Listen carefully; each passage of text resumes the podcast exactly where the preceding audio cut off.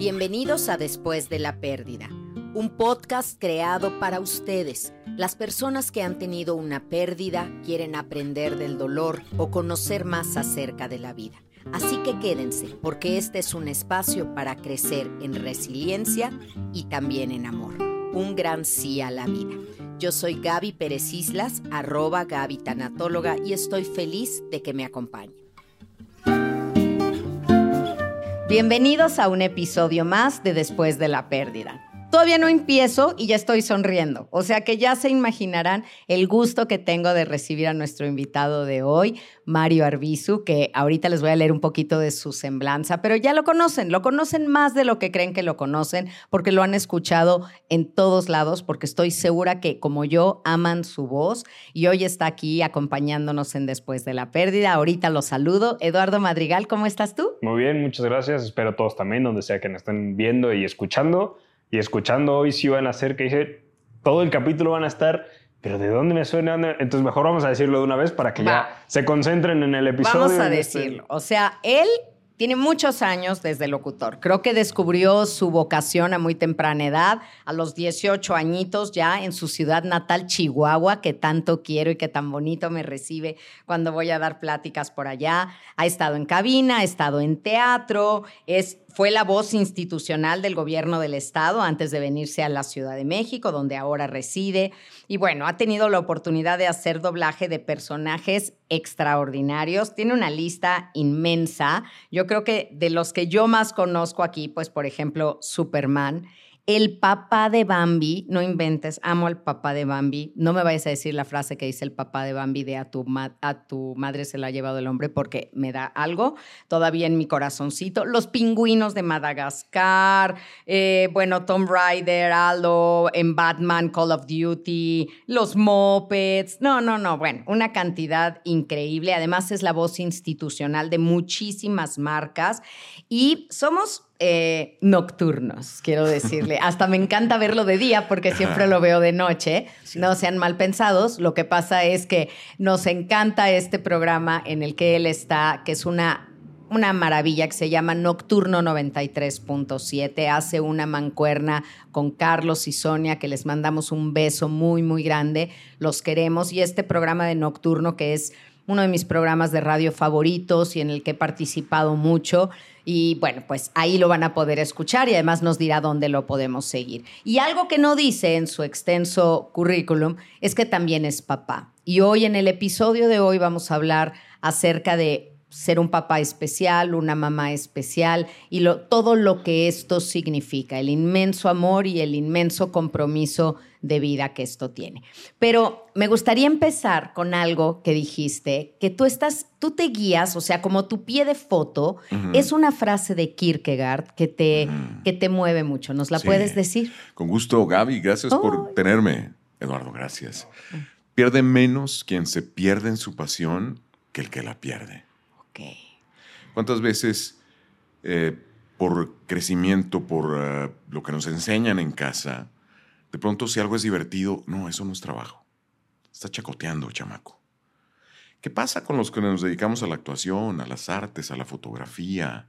Que no tenemos este tipo de trabajos pues tan comunes como la abogacía, ser médicos, ser abogados, ser eh, arquitectos, ingenieros civiles, contadores. Exacto, tengo uno en casa. Y de pronto, pues somos actores. O nos encanta la foto, o nos encanta hacer cine, o nos... ¿Qué haces con esos espíritus que navegan otras aguas? Pues esa libertad de espíritu justamente por los que pugna probablemente como María Montessori, por ejemplo, ¿no? Libertad espiritual. Entonces, para salir de lo anquilosado, cuando leí esa frase de Kierkegaard, me hizo tanto eco y tanto sentido que la tomé de mi bandera desde entonces. Y hoy que tengo oportunidad eh, de dar tantas conferencias en universidades y demás, sobre todo a los chavos que estudian comunicación, les digo, si hay alguien aquí sentado que está aquí y entró a esta carrera porque sus amigos entraron a esta carrera, porque la chica que le gusta entró a esta carrera, y tú que me escuchas de verdad, en el fondo de tu corazón sabes que serías más feliz en una cocina, picando cosas, experimentando con sabores, horneando pasteles. ¿Qué estás haciendo aquí? despierta esa realidad. Cuando encuentres tu pasión, lo que más amas, abrázalo y defiéndelo como nadie y entrégate a eso. ¿Cómo, cómo, cómo es que siguen contratando las universidades después de decirle que se vayan a sus alumnos? No, les dicen nada más que se cambien de carrera, Ah, no que se no, vayan No, no, de la universidad. Mira, el- el noventa y tantos por ciento está ahí eh, Ajá. comprometido en lo suyo. Les hablo a ellos, por supuesto, y hablamos de doblaje y de cine y de todo, pero también el mensaje poderoso a esas almas de que, de que busquen lo suyo, ¿no? Incluso dentro de la misma área de comunicación. Pero ¿cómo, tan amplio. ¿cómo descubriste lo tuyo? Porque obvio no naciste con esta voz. Tú No. debes de haber sido un muchachito de joven de esos de que se le sale un "Uh", así una voz Sí. aguda. ¿Cuándo, ¿Cuándo te empiezan a decir? Porque a veces descubrimos un don a partir de los ojos de los demás que te dicen, qué bonita voz, ay, qué padre hablas. ¿Cómo, ¿Cómo lo descubriste? En la secundaria, yo nací en una ciudad que está a 100 kilómetros de Chihuahua capital, se llama Ciudad Cuauhtémoc, donde están los menonitas. Migro para entrar a la secundaria de 11 años. Las Pero- mejores manzanas del mejores mundo manzanas son del por ahí. mundo, por claro, soy conocedora porque he ido a dar pláticas allá. Es hermoso, ¿no? sí. Camino a la sierra, Tarahumara es precioso. Precioso. Y eh, yo hacía voces de los personajes que vemos en las caricatura- caricaturas de aquel entonces. Estoy hablando de 1981. Box Bunny, eh, el pulpo. ¡Ay, mamá pulpa! El pulpo manotas. y, ¡Oye, manotas! Y, y yo hacía esas voces y tratando de hacer nuevos amigos y demás. Recién llegado a la, a la capital. Y de pronto asumí que, pues, mis compañeros, que todos lo hacíamos. Sí. ¿Sabes? Es lo que pasa con un don. Al principio no te das cuenta que es único. Crees que todos podrían. Yo veía todas esas caricaturas. En la vida se me ocurrió hacer la voz de un personaje de esos. ¿Cómo dijiste, voy a hacer esa voz? ¿Por qué te salió a decirlo? Yo, yo creo que ese don patea, ¿no? Sí. Dios reparte sus dones, Dios reparte sus, sus bendiciones. Y el que todos tuvimos un compañero en la secundaria, en la prepa, que te hablaba del cuerpo humano y cómo funcionaban los alveolos pulmonares. No, mira, es que el sistema sanguíneo tiene una capacidad de que la sangre lleva su- sustancias que dices tú, este va para médico, que Sí. pita. Sí. Dios reparte sus talentos. Y lo importante es estar atentos a ello. Para, en esta misma ciudad, Gaby, ¿cuántas personas se levantan cada mañana hacer algo que no quieren, Ay, sí. que no les gusta? Entonces el lunes, que de por sí es pesado, pesa triple. Pesa triple, porque el que tiene ese don y ese talento para la arquitectura, no me preguntes por qué, pues es médico cirujano. Y es una pérdida, Mario, es una pérdida Es de una vocación y hay que reconocerlo como tal, porque todavía, aunque nos parezca mentira, sigue habiendo familias donde no le preguntan al chavo qué quieres estudiar, sino asumen que porque el papá ya tiene el, de- el bufete de abogados, pues va a ser abogado y tú pues te vas a encargar del negocio y ya no los dejan explorar sus dones. ¿No te ha pasado que llegas a un consultorio, porque también nos enfermamos, que seamos estrellas? Llegas y dice eh, Miguel Ángel Bonarroti, dentista. Miguel Ángel Bonarroti Jr., dentista. Dentista. Yo veo eso y, y- y por un lado digo, híjole, si de verdad es su pasión y su vocación, qué padre, porque hasta consultorio ya le van a heredar. Qué maravilla. Y Y, si si no, no- pobre. Pobre. Porque, oye, hasta cargar con el mismo nombre del papá. Sí, es un No. peso. es un Yo me puse como misión que mis hijos no se llamaran igual que yo. Por supuesto, no por un tema de una fatuidad de ego. No, no. Por un tema de yo soy Mario Arbizu. Tú eres Juan Pablo. Tú eres Santiago. Tú eres Nicolás Arbizu. Y escribe tu propia historia. ¿Tres hijos de qué edades? Juan Pablo, que en, en unos días más cumple 20 17. 17, ya. 17. Es, es, eh, es mi hijo especial. Ujú. Y eh, luego Santiago, que tiene 15, y Nicolás, que tiene 13. Ok, ok. Oye, me haces recordar rápido. Escuchan las edades de mis hijos. Sí. Y de ahí, pues jalen la hebra, ¿no? Eh, las las, eh, costos de las escuelas. Sí. ¿Qué pasa con los papás que a estas alturas dicen, no, pues sí, yo puedo reconocer hoy que quizás mi talento sería ser cantante de ópera o e- efectivamente arquitecto, pero me dedico a la construcción, porque soy ingeniero civil, lo que sea, o, o soy médico, ¿no? Disímbolas las carreras, Pero hay tantos compromisos. Claro. Y están pagando una hipoteca y tienen que pagar la escuela de los hijos y, y la ropa y la- los alimentos y desafortunadamente más adentrados en el camino de la vida, ya no es tan fácil switcharse porque hay cuentas que pagar. Por eso quizás lo importante, nunca, nunca es tarde, por supuesto, Nunca es tarde. Pero enfrentar esa pérdida Sí. lo antes posible. Y si encuentras en tu camino con antelación, con insuficiente juventud, tu vocación, y la abrazas esa pasión, qué mejor. Sí, y no renuncies a tus dones. Todos hemos tenido que trabajar en alguna u otra cosa paralelo a lo que estás estudiando o a la, o a la construcción de tu futuro, porque pues hay que ganar dinero, hay que mantenerse Sí. también. Y entonces lo haces, pero sin renunciar a lo otro, que de momento puede ser como un plan B y luego se puede volver tu plan A en la vida. Entonces, lo descubres en la secundaria, empiezas, pero a los 18 ya tienes tu primer trabajo formal como voz. Estaba yo en la prepa, justamente, y un maestro, que era, aparte de dar clases en el Colegio de Bachilleres 3 en Chihuahua, era productor y hacía videos internos ¿no? para empresas y demás. Y me dice, tienes muy buena voz, porque aparte yo cantaba y estaba en la, en la estudiantina del colegio y luego armé un trío y cantaba boleros porque a mi padre le han fascinado los boleros toda la vida. Y Frank Sinatra y esas cosas. Entonces, en las semanas culturales, pues era como, ya sabes, te vuelves como el artista ahí de la escuela, ¿no? Es, es muy gratificante. Y de ahí pasé a ser también el maestro de ceremonias en los honores a la bandera en la prepa. Entonces me, me busca el maestro y me dice, tienes muy buena voz, ¿has grabado algo? Y yo, no, ¿de qué me está hablando? No? Mira, tengo un guion para un video interno para el TEC de Monterrey. Te voy a prestar este cassette. Tú no los conociste, Eduardo. No, sí, sí, claro, ahí, ahí ponía... En mi casa hay Mario, ¿de qué hablas? Allá en aquellos años usábamos No, no, no, unas cosas viejo que se también. llamaban cassettes, ¿no? Y lo rebobinábamos con una pluma, además. Claro. Me dice, es un locutor de Monterrey. Escúchalo. Escucha cómo lee, el ritmo que tiene, cómo cierra sus frases. Ok. Con el paso entendí la importancia en personas que tenemos este tipo de talento del oído. Sí. Eh, un buen imitador es que tiene muy buen oído, ¿no? Un buen cantante es que tiene un buen oído, eh, etcétera. Un buen actor, un buen locutor es que tiene un buen oído. Y no solamente que escuches otras cosas, otros parámetros, sino también te escuchas a ti mismo, cómo lo estás haciendo. Y viene una autocorrección natural. Grabo el guion y gusta mucho. Y aparte, pues uno que es estudiambre, ¿no? Ya había una platita. Ok. Les estoy hablando que en esa fecha habían, pas- yo tenía 17 en realidad, en el 88. Dos años antes había perdido a mi madre, Mm, a los 15. wow. Mi hermano menor tenía 13. No, 12. Le ¿Cuántos hermanos eran ustedes? Cinco. Cinco. Yo soy el cuarto de los cinco. Tenía 15. Mi hermano menor, Sergio, tenía 12. Cuestiones de vida, ¿sabes? Eso será tema para otro programa, ojalá me invites, porque a los seis meses mi padre se vuelve a casar a espaldas de nosotros. Y les llega con la sorpresa a casa. Lo traigo al tema porque evidentemente eso lo hemos procesado en terapia y demás, pero el tema es que a veces en la vida es maduras o maduras y es un tema de sobrevivencia. O sea, el árbol ya te soltó. pues yo Tienes que madurar. tuve que empezar a trabajar muy, muy joven.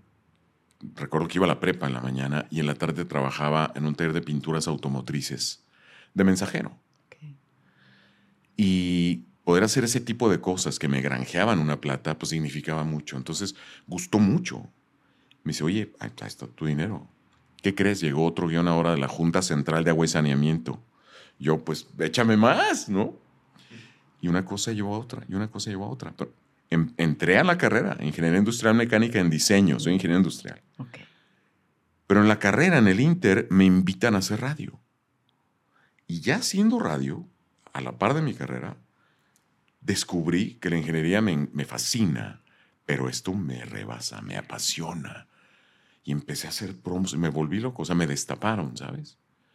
Y empecé a grabar voces y a escribir promos y, y los promos de la estación y, y me volví loco. Y de ahí brinqué a ser la voz institucional del gobierno, donde hacía yo las campañas de las dependencias del gobierno estatal. Y era locutor institucional y viajaba en la avioneta con el gobernador, porque era el maestro de, zanahorias, el maestro de ceremonias oficial. Y yo era un chamaco de 25 años, 26. Ok. Y en el 98, ya recién cumplió los 28, es cuando migro a la Ciudad de México. Y viene toda una historia, ¿no? Sí. Bueno, y ganas el premio en el 2016, ¿no? El premio de... Premio Nacional de Locución. Premio Nacional de Locución. O sea, nada más ni nada menos. ¿Y cuándo conoces a la madre de tus hijos? Sabes que es una historia muy linda porque yo llego en 98 Ujú. y la conozco a ella en 99. Porque yo era la voz de un canal que se llama Cine Latino de MBS, al lado de una colega mía muy querida, Gaby Torres. Estando una vez en la Condesa, yo con el escritor de los guiones de, los promos y el productor del canal, llega Gaby. ¡Ay, Gaby! E iba con unas amigas. Pues una de las amigas, ahí conocí a mi mujer, eh, en la Condesa. Entonces, ya le pido su número, empezamos a salir, nos volvemos novios. Duramos, pues, mucho más de un año, porque año, como año y medio de novios. Y nos casamos en junio del 2001. Ok, De ahí comienza esta bella historia. ¿no? esta historia. Ujú. Bueno, ya vamos llegando a la historia. Tú estás muy metido No, sí, en la sí, historia, aquí todo, estamos. está- ya estoy. Puedes, ah, puedes entrar en cualquier momento de la historia. Eh, ¿Cuánto tiempo después se embaraza tu mujer? Batallamos mucho. Ok. ¿Quieres hacer reír a Dios? Mm, Haz planes. Cuéntale tus planes. Y no es que Dios se ría de tus planes. Dios nos ama demasiado para hacerlo. Es que simplemente muchas veces nuestros planes no son los mismos que los de Él. O los tiempos, ¿no? O los tiempos. tiempos. de la vida no son los que queremos. Los nosotros. tiempos, querida Gaby. Y lo digo porque trato de abrazar en este instante a las parejas que están buscando bebés. Yo estuve ahí. Un desierto que duramos atravesando cinco años.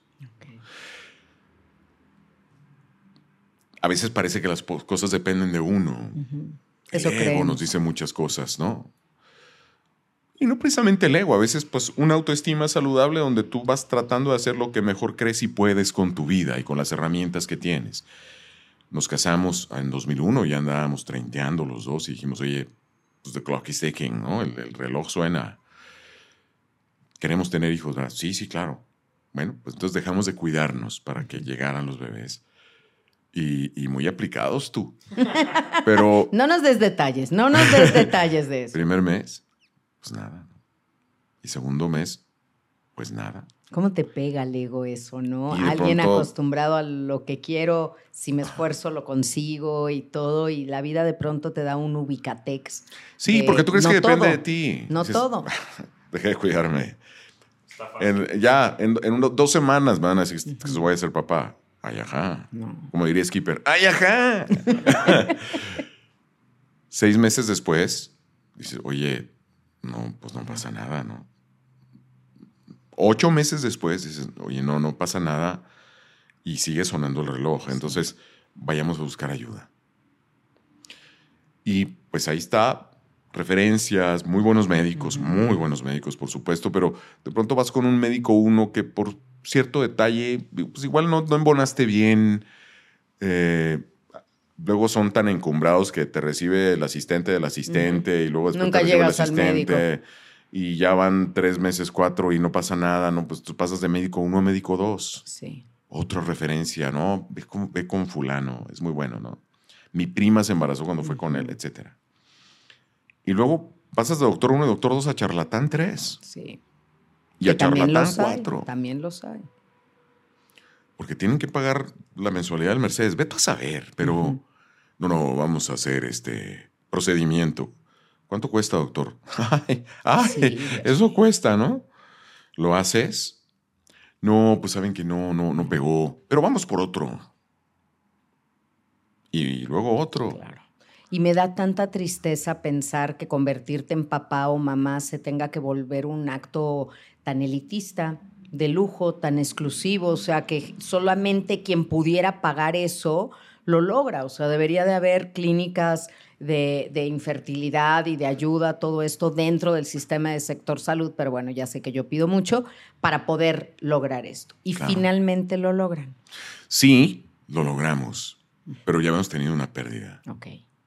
Y justo a los tres meses, que es, es un carrusel, es, un, Una montaña montaña rusa. ¿no?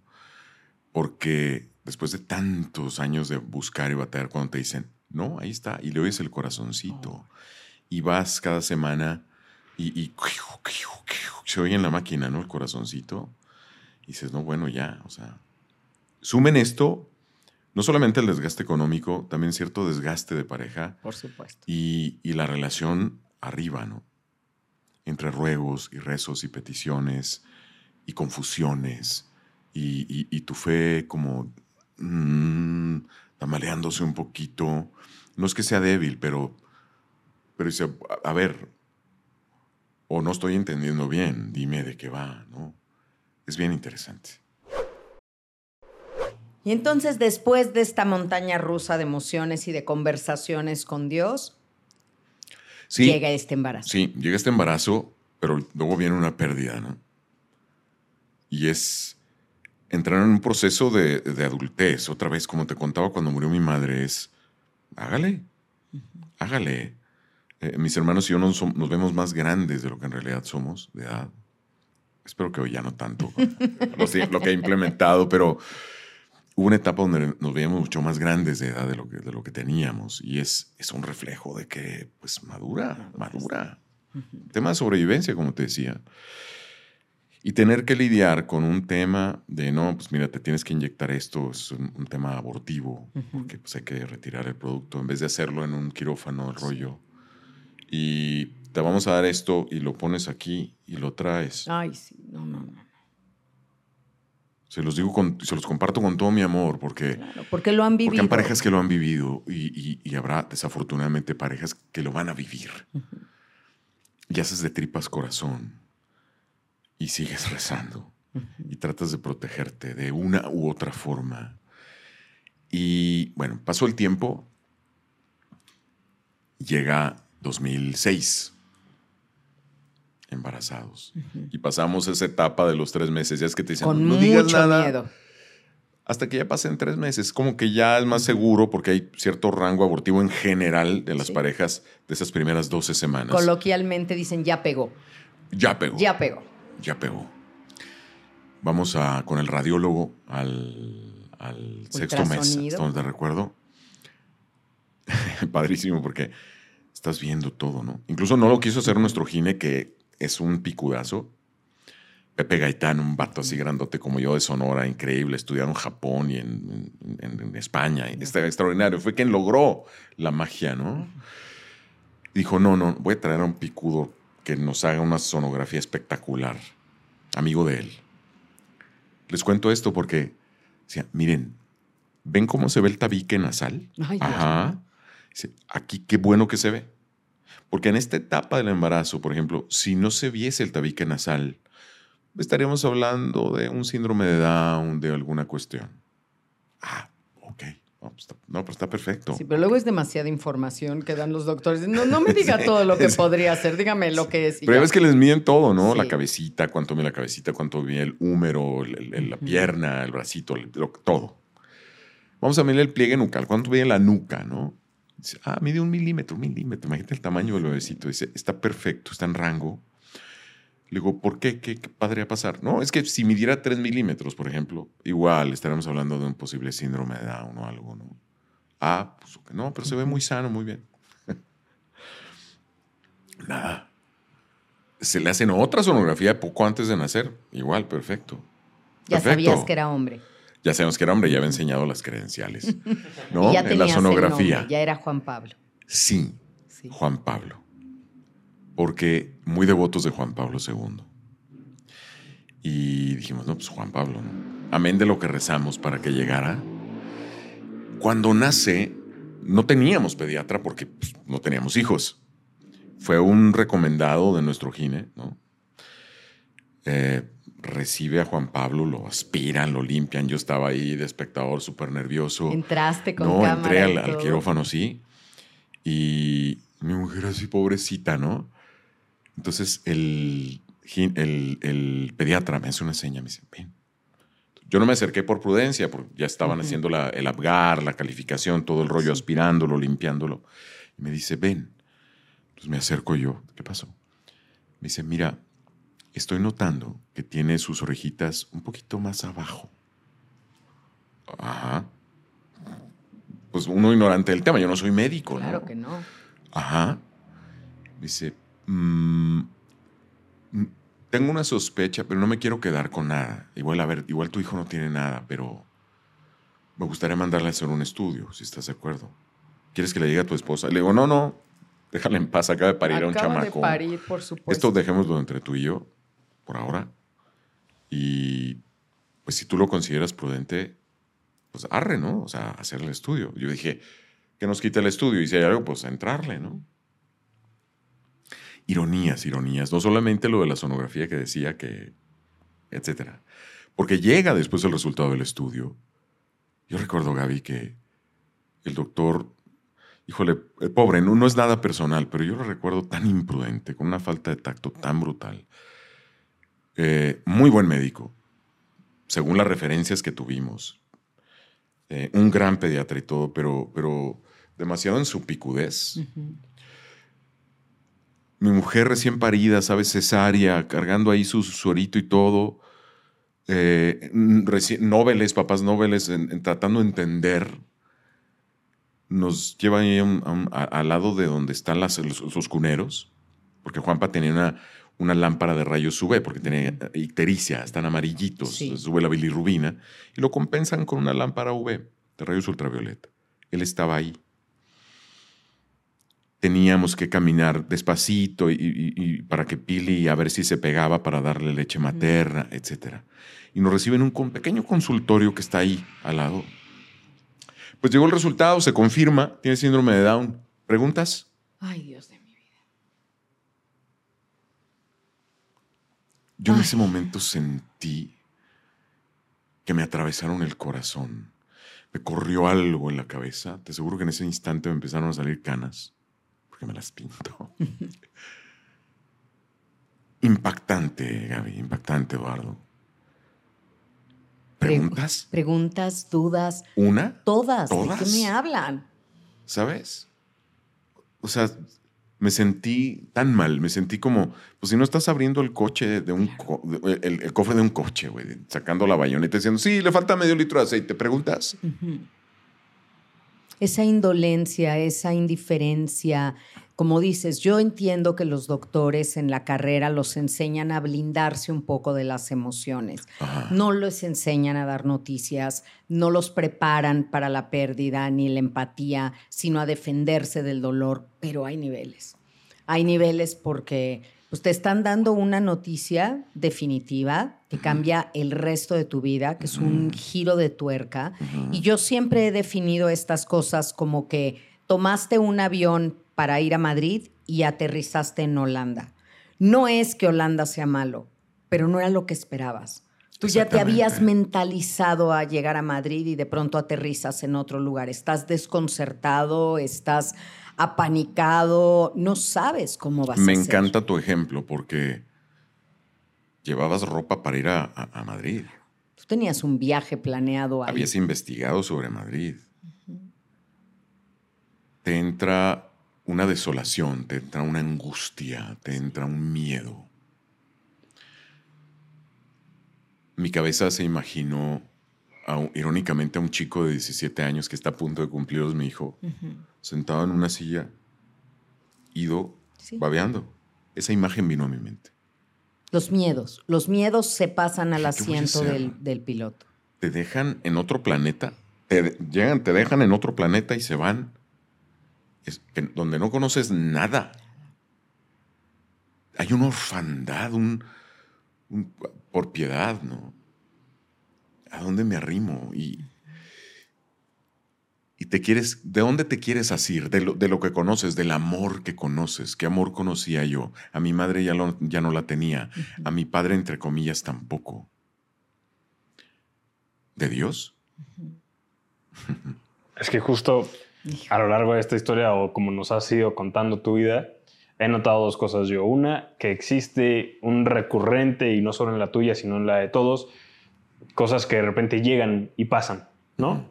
Como que el profesor te dijera, oye, ¿y si grabas esto? ¿No? O que muriera tu madre.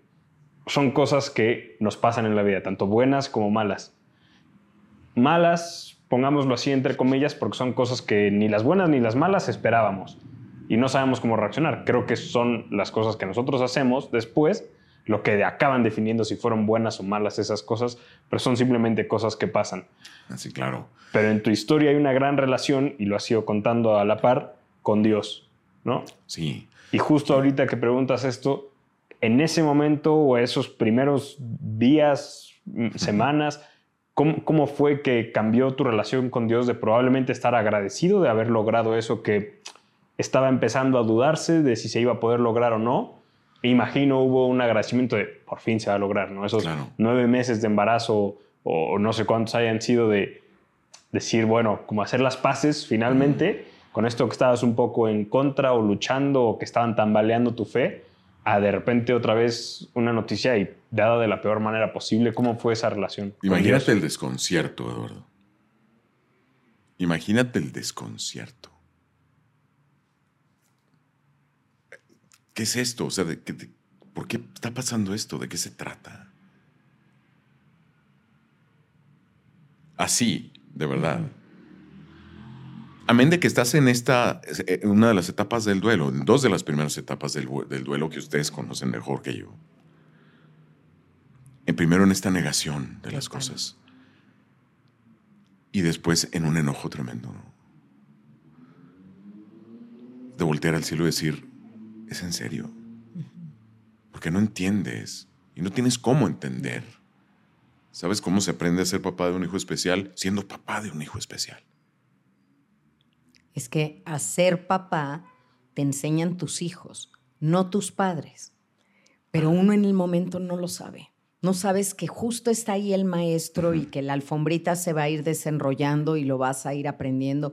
Pero algo que me importa mucho es, y, la generosidad con lo que lo estás compartiendo, es que todo mundo que ha pasado por esto se valide y se reconozca que el haber sentido esta negación o esta rabia o este miedo no tenía nada que ver con el amor que sentimos por el hijo que llegó.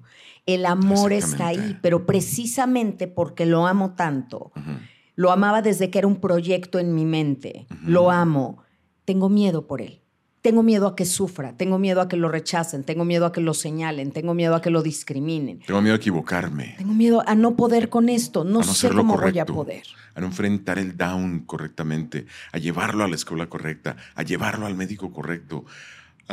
y el tiempo sigue pasando, ¿no? Lo dices atinadísimamente, Gaby, as always. No solamente el enojo, el miedo, decíamos Qué bueno que cuando recibimos esta noticia Juan Pablo ya estaba en el cunero y no seguía en el vientre de mi esposa, porque evidentemente ese torrente de emociones lo hubiera percibido él, hasta físicamente, orgánicamente. Se tiene que quedar, Juan Pablo, cerca de dos semanas ahí en, el hospital. Uy, qué duro salir del hospital con los brazos vacíos. Sí, por el tema de la ictericia y etcétera, ¿no? En ese inter me enseñan a bañarlo, el rollo. Y viene el procesar la pérdida en muchos sentidos. Yo he preguntado abiertamente en dando conferencias, ¿alguien aquí que quiera tener un hijo especial? Yo sé que nadie va a levantar la mano. Yo lo sé. Ah, pero entonces. Yo estuve ahí. Yo era de los que no levantaban la mano. ¿Por qué todo mundo te dice, este es un regalo de Dios? Eh, eh, Dios le manda las mejores batallas a sus mejores soldados. Qué afortunado. Lo hacen con su mejor intención. ¿no? Ay, yo no sé, Mario. A pues veces sí y a veces yo también digo. Dios le da hijos especiales solo a padres, a personas especiales. Y yo lo abrazo porque la gente, yo siento que lo hice con su, con su mejor intención. Pero ya hubo un momento en que ya me atreví yo a discrepar y les digo, te agradezco mucho lo que me dices, abrazo con mucho amor lo que me dices, pero yo creo que no. Y se quedan una pieza. Es que esto es un tema... No. Dios no te manda estos hijos porque seas especial, porque seas buena persona. Te manda una gran oportunidad, eso sí te manda. Si te pone las pilas, Si estás a la altura de esta encomienda de tener un hijo así, te vas a volver una buena persona y te vas a volver una persona especial y te vas a volver un padre especial, porque te vas a volver una persona paciente, prudente, amorosa, comprensiva, tolerante, tolerante, responsable. Pero no es porque ya lo seas, te está mandando una gran oportunidad. ¿Cómo lo abrazas? Tengo una historia intrínseca de, Superman. Cuéntamela. Que se suma a la ironía porque les cuento con mucho gusto. Era junio del 2006. Era mayo del 2006. Avisaron de Los Ángeles que me habían elegido a mí para doblar a Superman. Superman regresa. Superman no volaba en los cines desde finales de los 70 con Christopher Reeve. Imagínate ver a Superman con lo que se hacía hoy de, CGI, ¿no? Volver a ver a Superman en la pantalla grande, doblarlo. Y yo estaba con cinco meses de embarazo de mi primer hijo. No cabía en las puertas, o sea, ¿sabes? del gusto, del júbilo, de, por supuesto, agradecido siempre con Dios, con la vida. ¿Te sentías Superman? Super, Superman, por supuesto. Literal. ¿Vieron Superman regresa? Sí. Donde, donde el hijito, ¿no? Cae en coma, Superman, ¿la han visto? Algo le dice Luisa Lane que lo saca del coma y sale volando del hospital. Y uno como espectador intuye que tiene que ser algo muy poderoso y lo suficientemente poderoso sería que le dijo que el niño es de él. Y efectivamente, la siguiente escena es Superman en la recámara del niño diciéndole algo. Rodamos la escena, estaba mi director de doblaje, Arturo Mercado Jr., quien es la voz de Mickey Mouse. Y no solamente fue mi director en Superman, es mi director en, el Boss Baby. Y estaba el supervisor de Warner Brothers y el ingeniero, por supuesto, ¿no? corro el ensayo de esa escena, la grabo y me dice Arturito, me dice, Marito, te quedó preciosa, pero concédeme algo. Le digo, hermano, por favor, háblale a tu hijo. Háblale a la pancita de Pili. Es muy del método, es un recurso, Stanislavski, ¿no? Busca cosas que tengas en tu vida. Conecta.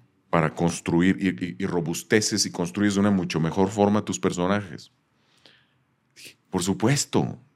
Dame un segundo. Concentrado en ello estaba el, ensayo fresco. Digo, graba. Grábalo, le dice Arturo el ingeniero, grábalo. corro la misma escena y efectivamente, un sabio consejo, con notas más cálidas todavía, porque pues estaba yo en este ejercicio hablándole a Juan Pablo, ¿no? Te cuento rápido que en este proceso de regresar a casa sin él, lloramos mucho.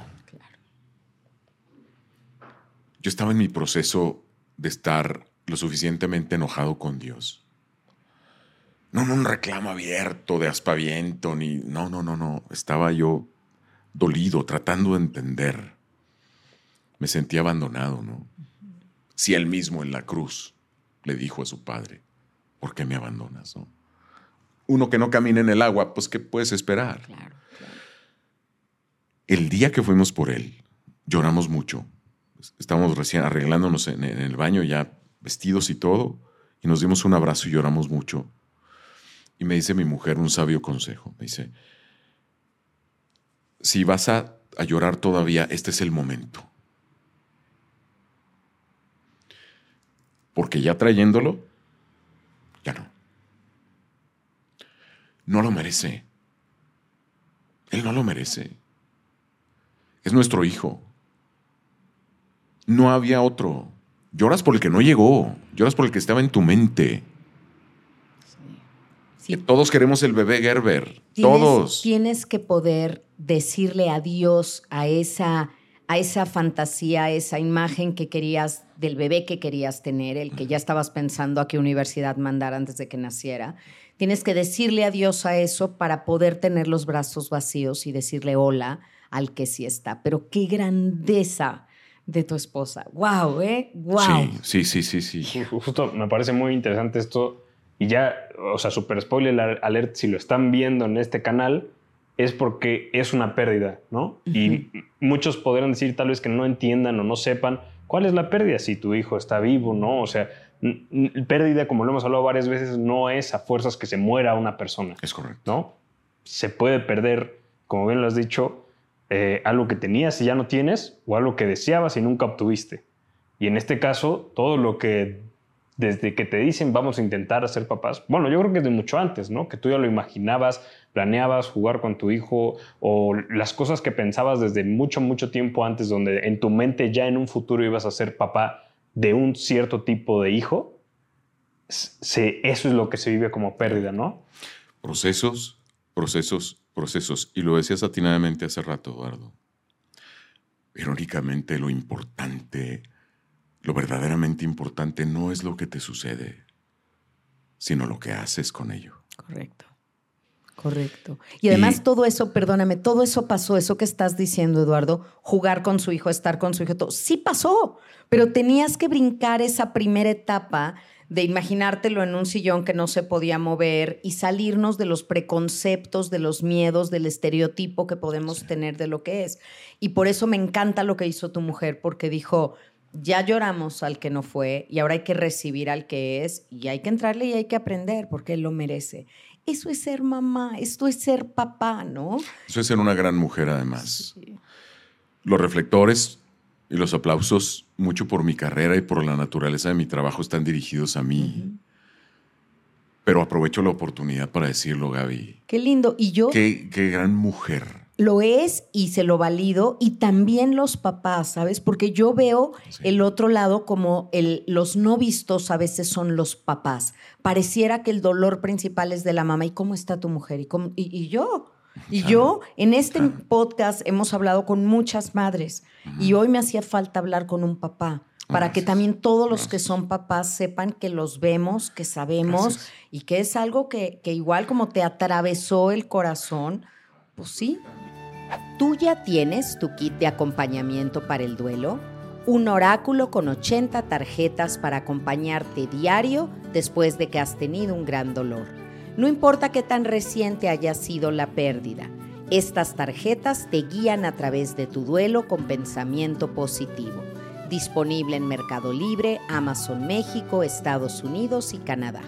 Y puedo entender por qué la gran mayoría de las personas que has tenido en el podcast son mujeres, y es que eh, recibo este abrazo en mi masculinidad, sin embargo, veo la figura de mi esposa y entiendes por qué viví lo que viví, por ejemplo, yo en mi casa. Si en el nido de las golondrinas queda una, dijo el maestro, qué lástima, seguramente la hembra murió durante la tormenta. ¿Y cómo sabe, maestro? ¿No?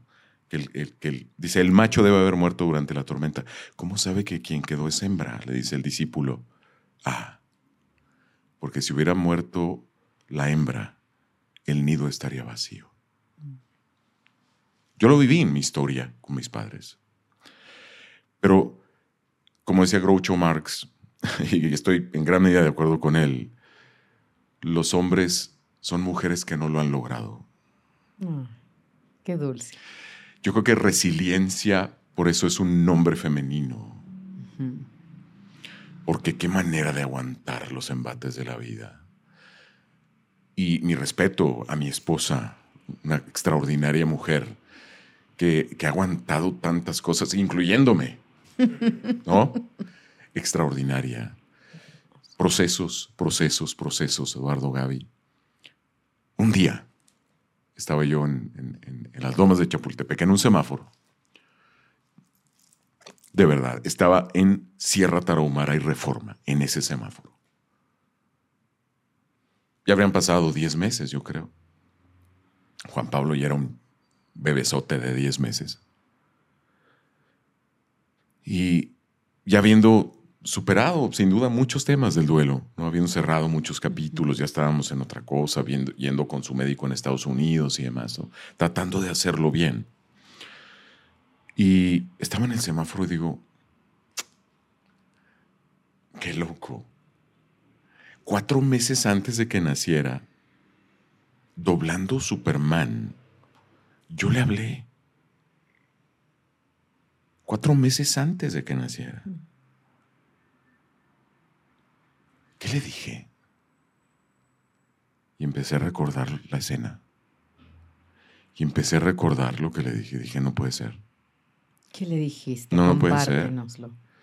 Llego a casa, Gaby, meto la camioneta, subo corriendo, Juan, Pili con, con Juan Pablo en los brazos y asustada. ¿Qué te pasa? Yo llegué abriendo gavetas, tirando películas al suelo. ¿Cuánto tiempo habría pasado que ya tenía la película? Y yo, permíteme, y asustada, ¿qué le pasa a este loco? Meto la película, busco la escena y la dejo correr. Búsquenla. Le dice y le habla eh, quedito porque está dormido el niño. Le dice Superman, vas a ser diferente. A veces te sentirás marginado, pero jamás estarás solo. Harás de mi fuerza la tuya. Verás mi vida con tus ojos y la tuya la veré con los míos. El hijo se vuelve padre y el padre se vuelve hijo. Terminó la escena y yo estaba de rodillas con unas lágrimas hasta acá. Y Pili no lo podía creer. Ya habíamos visto la película, por supuesto, pero yo nunca había casado, estaba yo en mi torbellino tratando de hacer lo posible. Nunca había recordado per se que en esa escena le había hablado y le había dicho eso a Juan Pablo cuatro meses antes de que naciera. Y era Dios hablándome y dándome un abrazo diciendo, yo ya lo sabía. Que iba a Yo ya ser lo sabía. especial, que iba a ser único. ¿Sabes? Porque yo no creo en las coincidencias. Es demasiada coincidencia para ser coincidencia. No, y espérense que se pone mejor Sí, todavía. Días después de eso, está Pepe Labat, himself en paz descanse, en mi estudio y estamos echándonos unos tequilas. Lo invité a mi estudio, estamos echando unos tequilas y le platico. No había sido ni siquiera el bautizo de Juanpa ni nada, ¿sabes? Y le platico, Pepe, es que Juan Pablo tiene Down. ¿Cómo? Y se levantó más grande que yo, todavía me dio un abrazo enorme. ¿Por qué no me habías dicho? Le digo, amigo, estaba yo en mi torbellino, en mi proceso. ¿no? Pepe Labat, extraordinario locutor, extraordinario actor de doblaje, quien dobló a Christopher Reeve. En aquel Superman, y en esta doblaba Marlon Brando, a Llorel, a mi papá. Y le cuento y le cuento y le cuento del Down y el etcétera. Y me dice, mira, Mayito, su voz es sótano. Tú le vas a enseñar cosas de este mundo. A sentarse correctamente, a leer, a comer bien, a cerrar la boquita, a bañarse. Pero para muy bien las antenas, canijo, porque las lecciones grandes las imparte él. Y ahí cerró la pinza y dije, ya entendí la última frase que no había entendido. El hijo se vuelve padre y el padre se vuelve hijo. El alumno se vuelve el maestro Correcto. y el maestro se vuelve el alumno. Y el alumno te enseña cosas de otro mundo, no de este, cosas del alma, las cosas más profundas e importantes. Mario, yo te quiero pedir, tenemos unos comentarios que nos han mandado y, y son muy generosa la comunidad de después de la pérdida, nos, has- nos comparten historias, todo. Y yo quisiera, si tú me ayudas a poder darles un comentario. Te escuchamos. Encantado. Ed. Si está en mí, encantado. Pues gra- gracias por enviarnos sus comentarios. Saben que lo pueden hacer en arroba después de la pérdida oficial. Y este dice: Hola Gaby y Edu, los escucho desde, desde hace unos meses y me encanta su podcast. He buscado en anteriores episodios si ha habido uno acerca del duelo por discapacidad de un hijo y no encuentro. Si es así, me pueden decir cuál es, de lo contrario, lo podrían tratar. Tengo una hija de 12 años con parálisis cerebral de nacimiento. Los primeros años fueron muy difíciles para mí porque tuve que despedirme de la hija que siempre soñé y recibí a una niña nueva que amo con todo mi corazón, que me ha enseñado tanto, pero esto no es fácil. Me costó muchas lágrimas y terapia. Gracias por leerme, saludos. ¿Cómo se llama ella?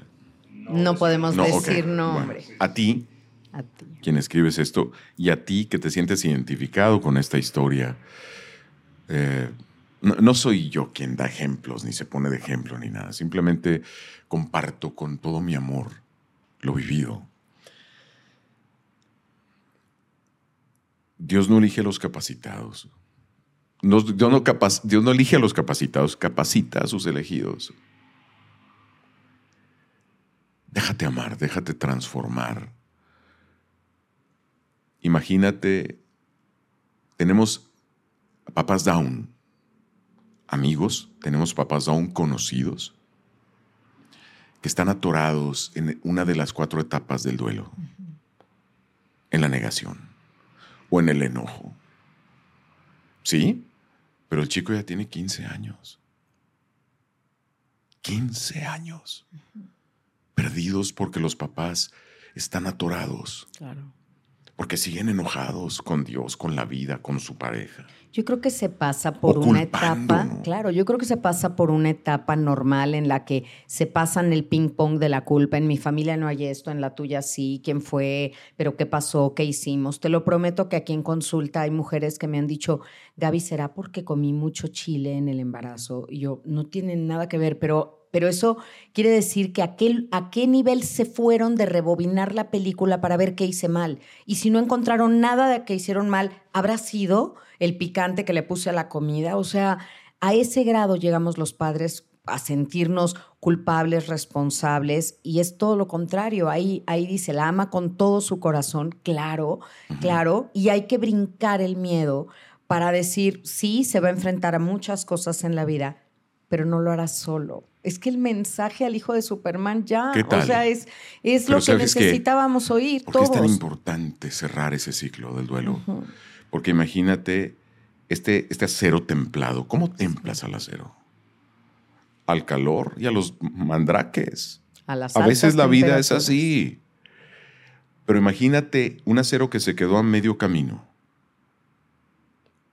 Que ni es el acero que era, ni ha terminado de su proceso para ser lo que puede ser. No se convierte en esa espada espectacular. Qué difícil el calor y los mandraques. Sí, luego, después, rómpela. A ver, después rómpela. Déjate amar, déjate transformar, deja que eso te atropelle y te lleve y llora. Déjate, déjate transformar. Pero vas a ver lo que pasa después. La fortaleza que viene después. Pero si te quedas en medio, estás en que no eres ni, ni- ni oruga ni mariposa. No eres el acero que eras ni ese sable japonés precioso. Estás atorado. Entonces, qué importante cerrar ese ciclo, terminar de transformarte y entender que no es castigo. No. Entender que no es culpa de nadie. Entender que Dios no funciona así, Dios no opera así. Entender que Dios te ama profundamente. No te da el hijo que esperabas, no. Ni el empleo que esperabas a veces. Ni el coche ni la casa que esperabas a veces. Pero créeme, te está dando algo mejor. Siempre nos está dando algo mejor. Infinitamente. Viniendo de un papá especial, qué especial y cómo nos llena el corazón. Ya casi vamos a cerrar este episodio, no sé si... Hay muchos más comentarios que nos han enviado, se los agradecemos. Digo, si los leo todos, este episodio duraría más. Probablemente habrá una segunda parte, si ustedes así lo quieren, nos lo pueden hacer saber aquí. Pero mucho es, en resumen, esta, la pregunta principal de estos padres es cómo o de dónde agarro las fuerzas o cómo entiendo esto o cómo hago las paces con esto que sucedió. Claro que aman todos a sus hijos, pero como lo dice ella y seguramente lo has vivido así, es difícil. Me imagino Es difícil. es sí. difícil y digo, lo único que a mí se me podría venir a la cabeza, pero por favor tu respuesta es que le regresen en este episodio a escuchar otra vez esas palabras de Superman, que vean la película, que le tomen screenshot, lo escriban, lo pongan como fondo de pantalla Sí, y sí. lo lean y lo vean hasta que lo entiendan y lo vivan, porque cre- creo que esa es la clave, pero no sé si tú quieres decir algo más porque... Es que probablemente haya quien nos está escuchando y diga, pues sí, pues sí, pero yo no creo en Dios. Bueno, está bien, yo, por Dios, respeto absolutamente eso. Entonces cree en ti. Entonces cree en el amor que le tienes a tu hijo. Entonces cree en el amor que te tiene tu hijo a ti. Entonces cree en la terapia, pero cree en algo. Y cree con todas tus fuerzas y a punta de amor, a punta de amor, cierra ese ciclo del duelo y a punta de amor saca a tu hijo, a tu hija especial adelante. A punta de amor. Qué hermoso. Qué hermoso, qué mejor cierre que esto. De verdad, tu voz nos abraza. De verdad, pocas. Estoy aquí, mira, embelesada de haber visto todos así de Gaby, ¿no vas a hablar? No, no voy a hablar, no voy a decir nada, estoy escuchando.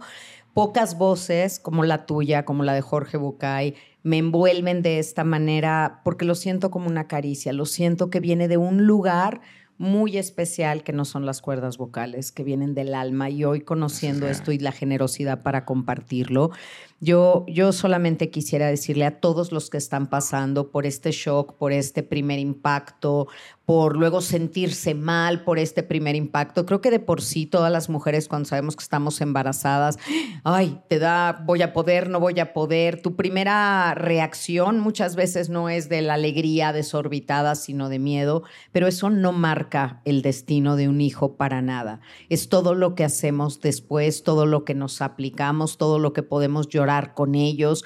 No no importa que todo el tiempo estuviste de acuerdo con lo que pasó, importa que en el camino te pongas de acuerdo con la vida y la aproveches y la disfrutes y seas pues lo que la vida te está pidiendo que seas, tu mejor versión para estar al servicio de los otros y el amor a punta de amor. esa, me gusta. no, podemos estar bien con nadie si no estamos bien primero con nosotros mismos.